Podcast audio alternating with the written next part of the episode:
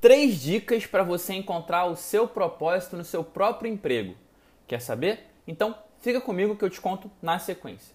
Esse podcast é um oferecimento de Fit Saradinhas, a melhor opção de culinária saudável, prática e deliciosa no Rio de Janeiro. Para mais informações, vá no Instagram arroba fitsaradinhas, arroba F-I-T-S-A-R-A-H-D-I-N-H-A-S. Três dicas para você encontrar o seu propósito no seu próprio emprego. Você não precisa mudar de emprego para viver de propósito. Embora mudar seja o caminho que mais vemos em livros, filmes e seriados, ele está longe de ser o mais sustentável. Será que todos podem simplesmente largar tudo e começar do zero? Começar do zero muitas vezes implica em abdicar de um salário. E como ficam as contas? E o colégio das crianças?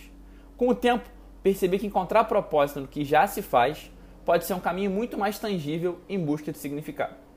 Por isso, compartilho agora algumas alternativas para tal. Primeiro, mudar de área. Você encontrou o seu propósito, ele não tem nada a ver com o que você faz dentro de uma organização. Mas muitas vezes, dentro dessa mesma empresa, existe um setor muito mais alinhado com a sua verdade. Então, ao invés de buscar uma solução no mercado, converse com superiores sobre a possibilidade de uma migração. Segunda opção, ressignificar. Você descobriu que o seu propósito é conectar pessoas e trabalha em um cargo em uma empresa que não te permite fazer isso. Que tal então conectar seus colaboradores em eventos fora da empresa, organizando encontros periódicos para que eles possam se conhecer melhor? A pergunta que você deve se responder é: como é que eu posso inserir meu propósito no que eu já faço no meu trabalho?